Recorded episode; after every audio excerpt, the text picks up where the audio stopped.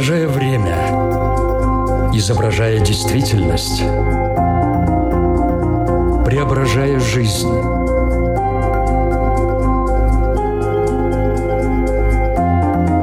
Форма выражения. Программа о том, как мы проявляем себя в этом мире.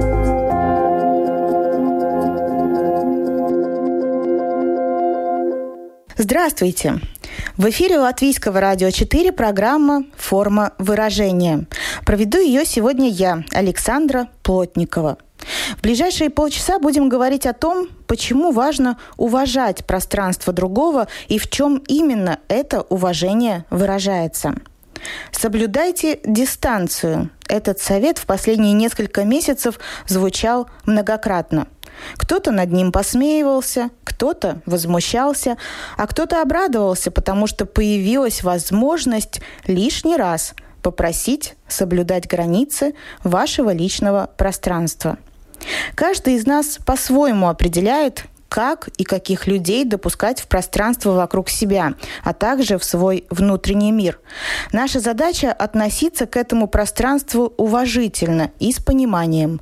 Однако не у всех это получается. Порой мы даже не замечаем, как проявляем свое неуважение в отношениях со своими детьми, со своими партнерами, со своими коллегами – о том, что следует понимать под определением личное пространство, в чем выражается наше уважение или неуважение к нему, и как не запустить своим поведением бомбу замедленного действия, расскажет наш сегодняшний эксперт. Врач-психотерапевт, член Латвийской ассоциации врачей-психотерапевтов, психоаналитик Международной психоаналитической ассоциации Александр Мошкин. Здравствуйте. Здравствуйте. Форма выражения. Александр, давайте сначала определимся, что вообще вы как эксперт понимаете под словосочетанием «личное пространство». Э, сочетание такое мне, может быть, не совсем нравится, но так слишком издерганно и, знаете, физику куда-то уводит, может быть.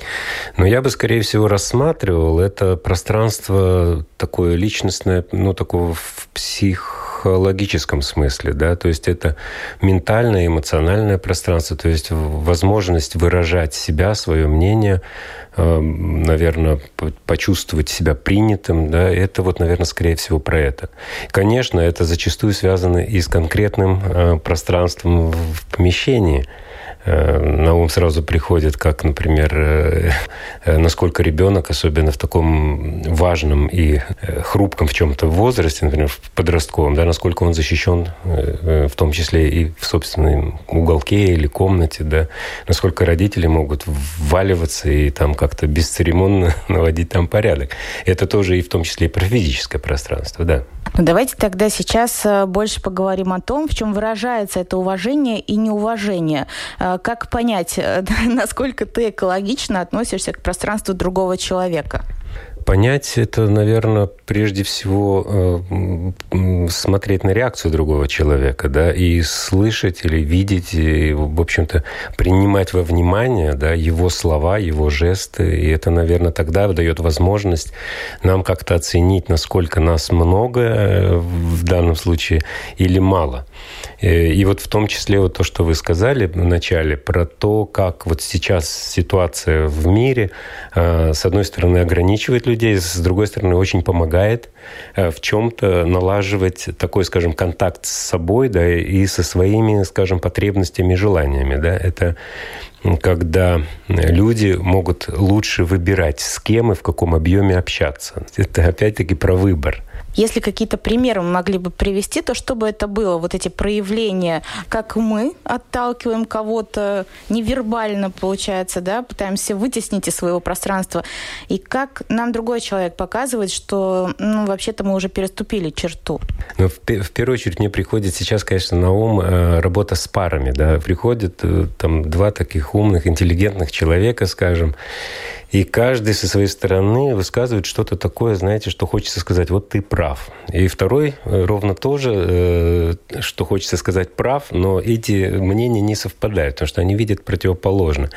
И вот тогда мы начинаем пробовать как-то немножко такой сделать брейк, да, чтобы люди немножко услышали э, по-другому. И в этом смысле э, такие интересные феномены, что второй человек как бы становится, остается за кадром, да, и вот тот, который что-то там высказывает, возмущение какое-то, да, фактически он высказывает не столько даже тому человеку, сколько некому своему представлению об этом человеке. То есть таким образом, фактически, своей фантазией о том, что сейчас происходит, он заполняет свое вот, пространство своего общения и не дает тому второму право даже, в общем-то, быть услышанным и высказанным. Да? И потом, когда удается наладить какой-то такой момент, что начинается слышаться реальность, да, начинает слышаться, когда второй человек человек действительно э, имеет право высказать, тогда происходят какие-то немножко такие чудеса, что вдруг оказывается, вот э, э, они говорят об одном и том же, практически теми же самыми словами, но почему-то имеют э, совершенно такой очень такой агрессивный настрой друг к другу, агрессивный. Да? Когда немножко отступить от своего какого-то представления и дать действительно возможность себе заметить, что происходит вокруг, и в том числе с другим человеком, тогда, наверное, все-таки есть возможности э, вот это пространство не нарушать и, соответственно, защищать свое, потому что именно свое право. Опять-таки, если в работе с парами можно видеть, что как бы пострадавшая сторона высказывает второму что-то, и э, вот наблюдая со стороны, видно, что тот, который как бы доминирует, на самом деле не имеет права даже высказать свое. Его просто не слышат, потому что обвинениями ну, как-то останавливают. Поэтому Наверное, прежде всего, это опять-таки обращаемся, если мы говорим про свое ментальное пространство, такое эмоциональное, то обратиться к себе, э, почему так человек себя ведет. И чаще всего, конечно, он не успевает других заметить, потому что внутри переполнен своими чувствами. Ну и тогда это уже, вот, скажем, то, что мы в индивидуальной работе делаем, Э, мы больше времени и внимания уделяем переживаниям самого человека. Да? И тогда это может помочь ему восстановить отношения, услышать другого, и э, в том числе и уважать его право на то, что у него есть свое мнение. Ну вот когда в самом начале я говорила о бомбе замедленного действия, я имела в виду, что если с этим не работать, и это накапливается, и тебя не слышат, что это может привести к очень серьезным последствиям.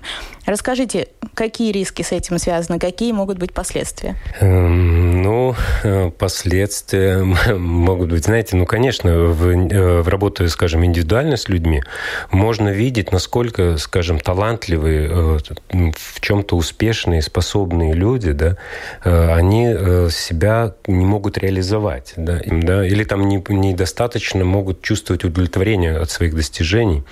Э, и тогда мы, разбираясь, очень часто уходим к его личному опыту, опыт, который складывался в течение жизни. Чаще всего это, конечно, в детстве в подростковом возрасте. И там мы видим, что эти многие ограничения, которые или Э, скажем, его слишком ограничивали или слишком не обозначали его, э, скажем, достижения, там, ну, не обращали внимания или еще как-то, каким-то образом, насколько это может тормозить и не позволять человеку развиваться, да, то есть развиваться в том числе и в эмоциональную сторону, э, чтобы человек чувствовал удовлетворение от того, что он делает, от отношений, от своей профессии, от того, чем он занимается, да, и, там, скажем, от своего родительства, например, как он общается с детьми. Эти ограничения закладываются именно в детстве, в подростковом возрасте, который, скажем, вот где вот эта вот чувствительность к пространству, и особенно чувствительность к эмоциональному миру э, другого человека очень важно. Как тогда родителям заложить этот фундамент, вести себя так, чтобы этих ограничений было меньше, потому что совсем же без ограничений, наверное, тоже нельзя. То есть что мы под этим подразумеваем? Э, вы знаете, это очень сложный вопрос. Вернее, как бы ответ довольно простой. А как это сделать, очень сложно. Это, конечно же, видеть даже в самом маленьком ребенке, видеть уже личности человека. Да, и, конечно, где-то в каком-то смысле ставить себя на его место. Хотелось бы э, самому пережить то, что сейчас делаешь с ним. Да. Конечно, когда эмоций очень много, тогда это так э, переполняет, и людям очень трудно сдерживаться. Во-вторых, конечно же, ребенок в зависимом, в таком подчиненном положении, поэтому на нем сорваться легче. И, э, скажем, командовать, запрещать или там поучать и так далее, да, кажется из воспитательных целей, э, и целей, то все равно это может, э, скажем, ребенок не может защищаться, и человек может, ну, взрослый там, передавливать. Речь, конечно же, не идет о том, что, скажем, надо попустительствовать, там ребенка никаким образом не ограничивать, это как раз вредно. То есть границы должны быть ясные, правила должны быть ясные, и соблюдение им э, должно соблюдаться всеми членами да, э, сообщества. Поэтому фактически это, конечно же, как вы общаетесь со своими, там, не знаю, друзьями, да, э, какими-то уважаемыми людьми, там, начальниками, еще что-нибудь. Вот если хотя бы частично, периодически вы можете это позволять себе делать со своими детьми, вы увидите, насколько это меняет вообще все расположение.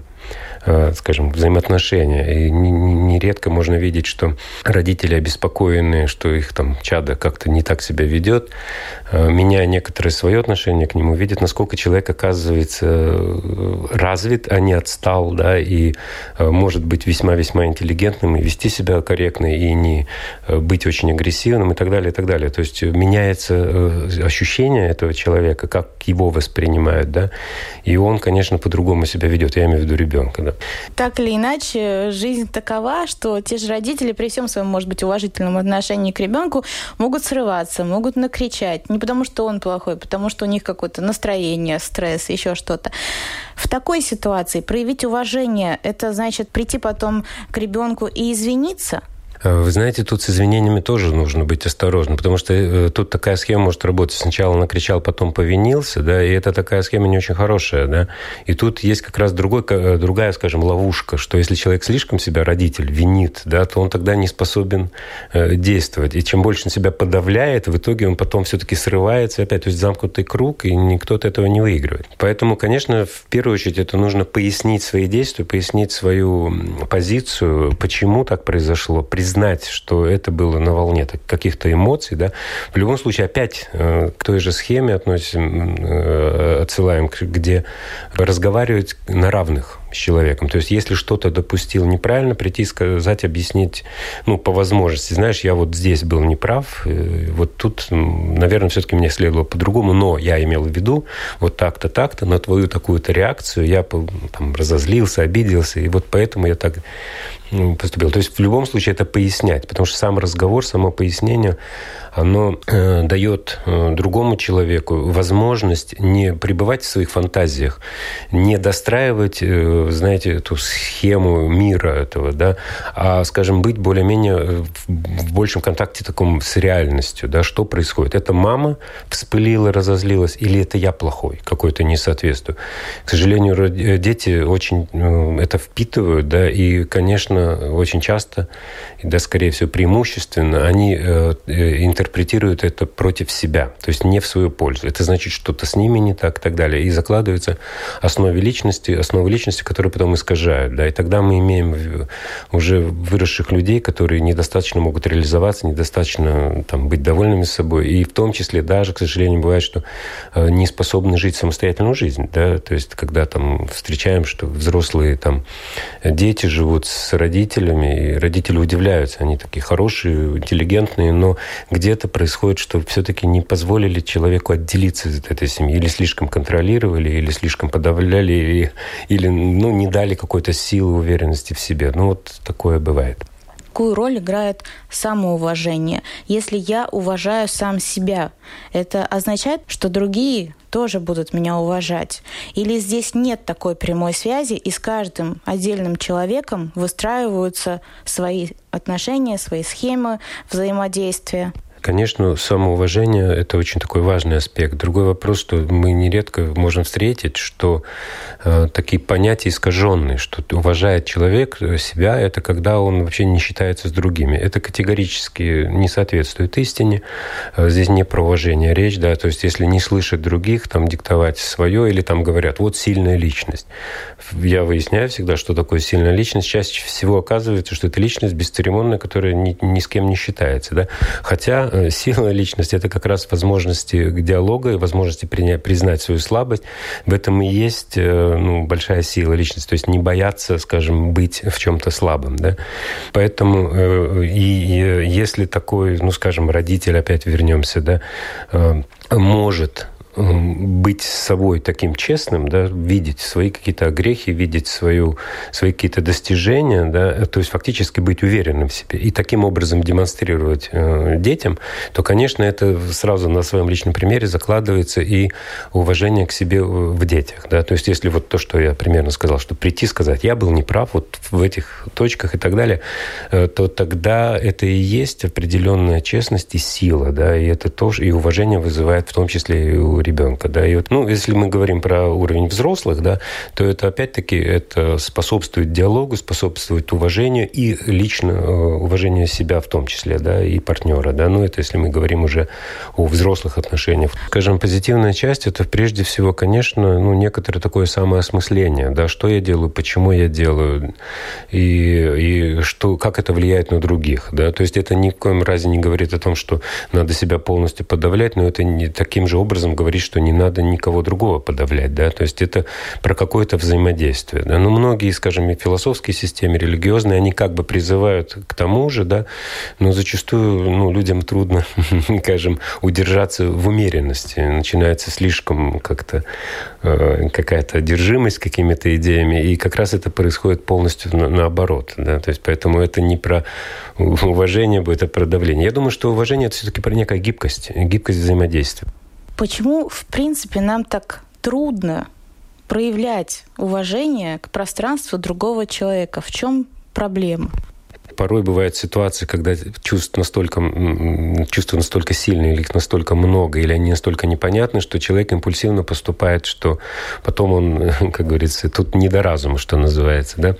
Но если мы говорим, почему эти чувства, то зачастую происходит, что человек подавляет, подавляет. Ну, это простая метафора там, с чайником, крышкой, кипяток, в смысле пар, да, срывает. Да? Поэтому в первую очередь, это, конечно, если есть возможность отследить свои чувства и как-то с ними обходиться – Второй момент – это, конечно, откуда это идет, почему такое накопление идет. Опять это нас отсылает к личности человека, а личность формируется в детстве, да, и в подростковом возрасте, ну, в течение жизни.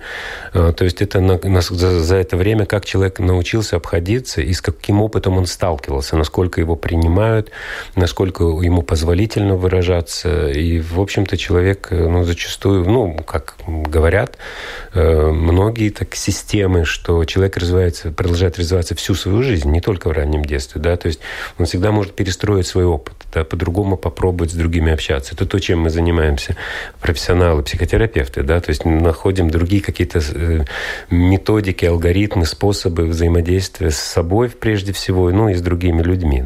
Мы затронули родительские отношения, дети и родители, отношения в паре еще очень большую часть нашей жизни занимает работа. Приходят ли к вам такие люди, у которых проблемы именно того, что ну, начальник как-то неуважительно к нему относится, и он не может себе сказать, потому что близкому человеку проще все-таки сказать, что ты нарушил мои границы, ты вел себя неуважительно. Что делать, когда это происходит на работе, либо твои коллеги, либо руководство компании, в которой ты трудишься?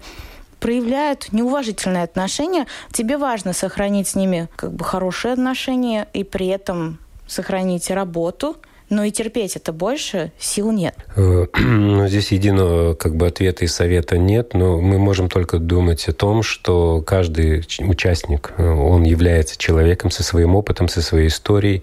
И кроме того, все-таки эти схемы, эти, знаете, так скажем, модели взаимодействия друг с другом, они довольно-таки, знаете, ну, отработанные э, и такие, ну, скажем так, примитивные, что ли, да. Примитивные в смысле, что простые, да, что и если один там хочет быть трудоголиком, то второй легко эту роль ему даст, да, скажем, пускай работает, да. Ну и там очень много разных таких аспектов. Один хочет быть все время виноватым, то другой всегда найдет, как обвинить в того, да. То есть эти схемы очень так железно работают. На работе э, здесь э, легко следить, потому что схема, э, где есть подчиненность и есть подчиненные. Это сразу напоминает семейную историю, да.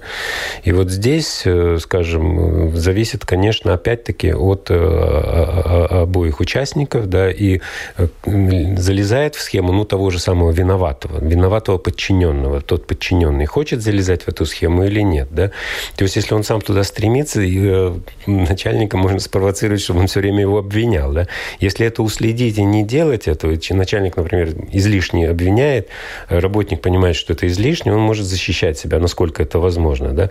И зачастую, разбирая рабочие ситуации, я вижу, что, конечно, э, наверное, есть давление со стороны работодателя, скажем, какого-то, да, и порой, наверное, справедливо как-то себя человек чувствует, э, скажем, обиженным как-то или э, обвиненным, скажем, несправедливо, то нередко можно увидеть, что человек так настроен, да, и что он ищет или находит обиду там, где, ну, как бы и нет. Э, но э, если эти ситуации, скажем, с работодателями мы только можем гипотетически разбирать, но только вот когда работая с парами, там очень хорошо видно, да. Это же тоже какой-то модель начальника и подчиненного, да, потому что всегда есть кто-то ведущий, кто-то ведомый, ведомый чаще всего в парах. И далеко не всегда это очевидно. Бывает, что как раз наоборот, кажется, что вот этот подчиненный, а на самом деле нет. Вот. И в этих ситуациях э, можно легко видеть, как, э, например, разбирая конкретную какую-то вещь, мы можем видеть, как каждый из них что имел в виду и как воспринял. И там очень так на пальцах можно увидеть, как легко залезать в какую-то, вот, например, из позиции обиды, да, как воспринимать. И чтобы человек не сказал, то знаете, как такая фраза, что у него не было шанса меня не обидеть, потому что если человек уже настроен на обиду, он обидится, да, что бы он ни сказал, да, ну и вот поэтому мы эти ситуации разбираем. А если что касательно такой общей как бы рекомендации вообще, да, ну это, наверное, отслеживать человеку, где он и на что он обижается, и по возможности опять-таки прояснять ситуацию, не держать себе, да, если там по работе что-то, это одно, нередко можно слышать, что вот эти рабочие отношения, они переплетаются какими-то такими полусемейными отношениями. Тут уже переход на личности или еще что-то. Вот здесь, конечно, важно границы сохранять. И наиболее комфортно, наверное, все-таки, где не столько они, скажем, по-семейному устроены, сколько где благожелательны и все-таки ну, роли распределены, что вот здесь работа, работа, да, и тогда лично не очень сильно вовлекается. Тогда легче немножко разделять. Если это все перемешано, по примеру семейного, тогда э, довольно сложно разделять рабочее, и, и там много эмоций, и всегда довольно сложно разбираться с этим. Форма выражения – Мы говорили о том, в чем проявляется неуважение, в чем проявляется уважение. Немножко затронули сейчас тему того, э, в чем может проявляться защита себя, когда ты понимаешь, что к тебе проявляют неуважение. Может быть, есть еще какие-то механизмы, потому что это близкий круг общения, даже та же работа.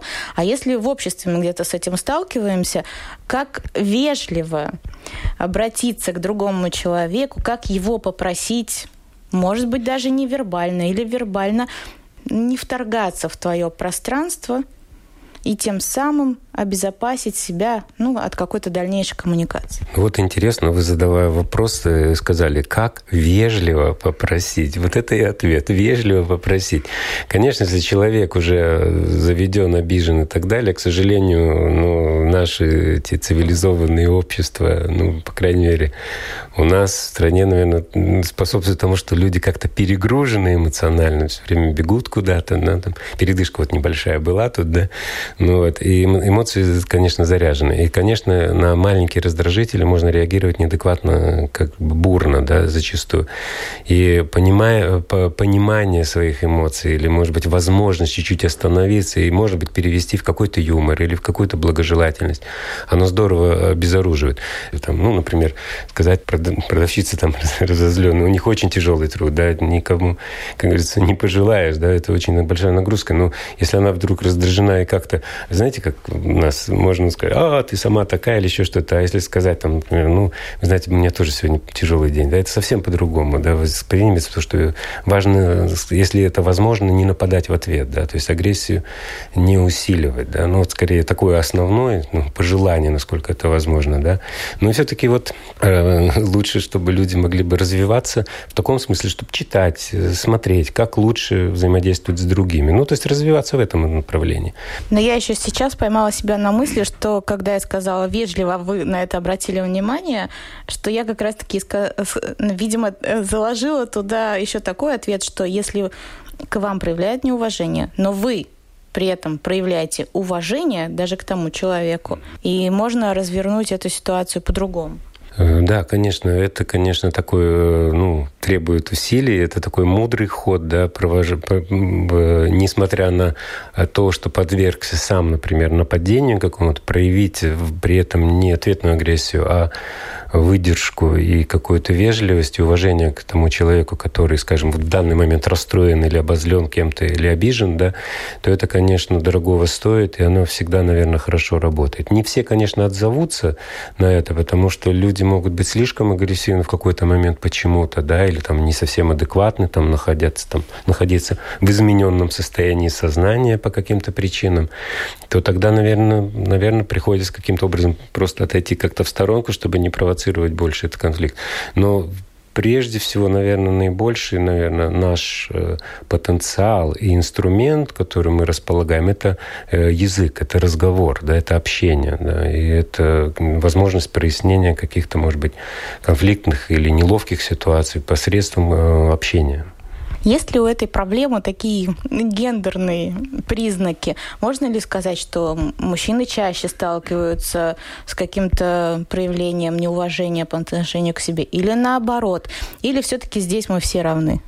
Вы знаете, я бы не стал уравнивать всех, потому что мы, правда, разные, мы биологически разно построены, и психика наша э, по-разному наш пол как обслуживает, да, но в то же время есть определенные, скажем, и стереотипы, такие стигмы, да, и определенные навыки, ну, как бы ответные реакции. То есть на агрессию мы отвечаем, конечно, обидой, там еще каким-то, ну, ответной агрессией. Ну, есть способы разные реагирования, они более-менее универсальны. Но если мы говорим про то, что, ну, так условно говоря, что если женщины привыкли, ну, или как-то в, в, уме понимают, что они более слабый пол, более уязвленный и настроены на то, что их сейчас вот обидят, да, то тогда в этом смысле мы можем некоторую гендерность проследить, да, что, э, ну, жена в каком-то смысле всегда права, муж всегда не прав, да, ну, как бы условно говоря, да. Или обратная сторона – ровно э, с той же самой ситуацией, что муж может воспринимать, как, что его недостаточно уважают как мужчину, хотя он глава семьи, его бы должны бы слушать, а его не слушать и так далее, и так далее. Да? То есть тут гендерная роль и гендерная предрасположенность некоторая, которая, конечно, может прослеживаться. Да? Но я думаю, что по большому счету все равно это уважение и мудрость, да, она, конечно, рушит этот стереотип, что, что пол имеет определяющее значение в наших реакциях. Принято, что женщины более эмоциональные, им позволительно там или крикнуть, или заплакать, или еще, а мужчины более выдержанные. Да, я думаю, что эмоционально мы так или иначе примерно э, плюс-минус устроены одинаково. Каким расстройством могут привести ситуации, в которых мы ну, очень долго позволяем кому-то неуважительно относиться к себе? Ну, вы знаете, это прежде всего, конечно, вредит э, самому человеку. Если э, он позволяет себе так, то он как бы застревает в этом стереотипе. И, к сожалению, есть такой стереотип э, поведения, ну, такой жертвы, да, который, скажем, провоцирует э, со стороны других нападения. Даже от, э, получить, может, нападение от такого человека, который, в общем-то, сам никогда бы не напал, да. То есть этот стереотип он провоцирует, потому что фактически он закрепляет какой-то какой навык человека, человека и может становиться таким, знаете, ну, чуть ли не единственным способом взаимодействия с внешним миром, с людьми. И тогда этот, такой человек будет активно использовать этот стереотип жертвы, он всячески будет провоцировать, чтобы на него напали, да. То есть это подсознательно, конечно, не хочет, чтобы его там как-то обозвали или еще что-то, да. Но чем больше он находится в этой ситуации, в такой, тем он больше этот, как бы, ну, как вот дорожку протаптывает, да. То есть вот уже прохоженная тропа, с нее трудно свернуть, да. Тем чаще чаще, тем больше он будет в этом жить. Да, но если можно отследить, что ну, кто-то напрашивается, лучше опять-таки где-то себя попробовать сдержать и не вступать в эти отношения. То есть помочь человеку выйти из этого, да, ну, то есть это про другого, если думаю. Но о себе это не застревать, да, поэтому если что-то не устраивает, если какие-то, например, видите, что, ну, там, какая-то стереотип э, такого, э, такого какого-то состояния депрессивного, например, или какие-то навязчивости, или еще что-нибудь, ну, лучше все-таки как-то попробовать себе помочь, в том числе с помощью, наверное, специалистов, пойти разобраться и попробовать выйти, может быть, из повторяющихся ситуаций, чтобы э, они не так закреплялись. Потому что более развитый, как, скажем, психика человека и развитый человек считается тот, кто ну, имеет много разных стереотипов поведения, разных навыков поведения с разными людьми. Да? То есть, а если он более узок в своем выборе, то тогда ему сложнее адаптироваться к изменяющимся ситуациям в мире. Форма выражения – Напомню, что в эфире Латвийского радио 4 программа «Форма выражения». Мы сегодня говорим о том, как проявляется уважение, неуважение к пространству другого человека. Вы как раз затронули тему о том, что есть разные взаимоотношения. Я хотела бы затронуть э, вот какую ситуацию. Родители проявляют уважение к ребенку, а потом он отправляется в школу, где тоже взрослые педагоги ведут себя совершенно неуважительно. Что происходит в этот момент? У человека уже заложен такой фундамент, что он сможет этому противостоять? Или все-таки есть риск того, что они ввергнут его ну, в определенное подавляющее состояние и тем самым ну, навредят его и психике, и, в принципе, дальнейшему развитию? Ну да, так и происходит. Мы живем не в стерильном мире, да, мы, в, в, скажем, в семье одно, в школе другое. Причем ситуации могут быть совершенно наоборот, что в семье человек чувствует себя подавлен, в школе он наконец-то чувствует себе уважение, да. А, поэтому э, тут момент тот такой, что мы живем и выживали миллионы лет, да, и сейчас выживаем в таких условиях, какие есть, да. То есть и в школе, к сожалению, у нас не самое э, бывает такое уважительное отношение, да, и, и ну и на улице, и в семье. И здесь вопрос в том, что важно, что человек может видеть разные к себе, и он может видеть разные отношения к себе, и может видеть разную свою реакцию, и иметь разный опыт отношений. Да. И, конечно, если мы говорим про достаточно хороших родителей, не те, которые не ссорятся и не кричат на своих э, детей, а те, которые все-таки э, имеют силы и возможность разговаривать со своими детьми, объясняться, да, то я думаю, что в этой части могло бы быть полезным для родителей, что они бы поддержали его. Иногда это требуется в том числе и вмешательство. Родители могут пойти в школу, что-то выяснить. Но опять-таки, если пойдут драться ради драки, это немножко не то, что может помочь самому ребенку. А, но ну, вот где-то прояснить и защитить, если действительно вот надо на эмоциональном уровне. Важно, чтобы человек чувствовал бы, ну, защищаемый ребенок. Потом после этого не унижение в свой адрес, да, или какой-то, ну, стыд за то, что там родители как-то так не себя вели, а наоборот поддержку. Вот это главная цель, да, чтобы человек чувствовал поддержку. И вот здесь родители или какие-то, ну, там, друзья, товарищи, там, братья, сестры, там, бабушки, дедушки, они, я думаю, что могут здорово помочь, если хотя бы даже дать возможность человеку выговориться и признать тот факт, что такое происходит.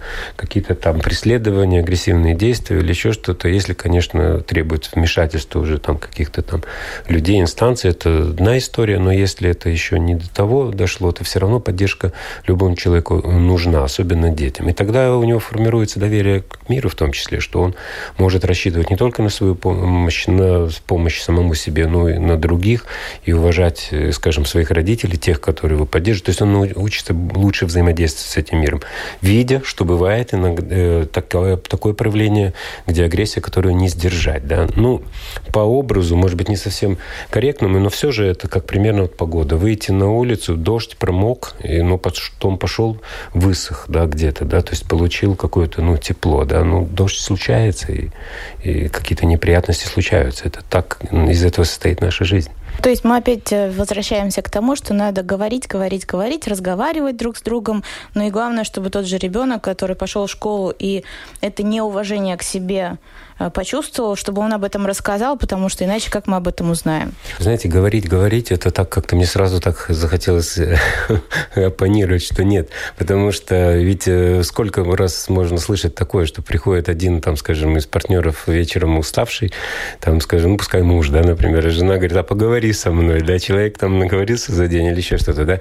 То есть это чтобы не превращалось, конечно, в гротескную форму, да, потому что ведь разговоры, говорение само по себе может быть вообще пустой большой тратой времени. Можно говорить э, разные вещи, но вот по существу, когда ребенок э, чувствует, э, что он подавлен как-то, важно, важно попробовать не просто как дела. Чаще всего скажет, все нормально, да, а потому что бережет родителей в том числе, да, но важно как-то попробовать разговорить его и понять, что происходит, если вы видите что-то не так. Так же самое и с супругами, с партнерами, что не навязываться в разговорах, да, но в то же время уметь что-то прояснить. Порой этих разговоров разговоров может быть очень мало в объемном смысле, но в качественном это важно, чтобы было э, столько, сколько надо. Ну, когда я говорила говорить, э, я имела в виду, что поделиться, наверное, больше там своими эмоциями, переживаниями, и что тебя кто-то услышит. Наша программа подходит к концу. У нас есть такая рубрика «Домашнее задание». Вот в рамках обсуждаемой нами сегодня темы, какое домашнее задание вы могли бы дать тем, кто нас сейчас слушает? Ну и задачки вы задаете. Ну вот, знаете, из этого исходя то, что на последних, может быть, э, фразах, э, это может быть Э, попробовать не сказать лишнего, просто без толку вот что-то, да, и, может быть, что-то сказать вот важное, существенное, ну, что важно для себя. Вот просто попробовать, небольшая разминочка такая там, вечером. Но не про критику. Опять не так сделали. Я имею в виду про то, чтобы человеку было бы именно это, ну, как поддержка какая-то такая. Большое спасибо за беседу. Я напомню, что мы сегодня говорили о том, как уважительно относиться к пространству, в принципе, и выбору другого человека. Все не так однозначно, как мы выяснили. И, конечно же, нужно помнить о том, что опыт бывает разным, но, тем не менее, он не всегда со знаком минус, потому что вот приведенный пример с дождем был очень показателен. Ты промок, но если тебя э, согрели, то тогда и этот опыт приводит совсем к другому чувству вот этой защищенности. Заботиться о себе нужно, защищать себя нужно, этому нужно учиться и, наверное, какие-то свои механизмы придумывать. Ну и если уж самому совсем никак не удается с этим справиться, то, конечно же, всегда можно и нужно обратиться за помощью к специалисту. Напомню, что наш сегодняшний эксперт – это врач-психотерапевт, член Латвийской ассоциации врачей и психотерапевтов, психоаналитик Международной психоаналитической ассоциации Александр Мошкин. Я, Александра Плотникова, прощаюсь с вами до следующей среды. Пока. Отражая время, изображая действительность, преображая жизнь.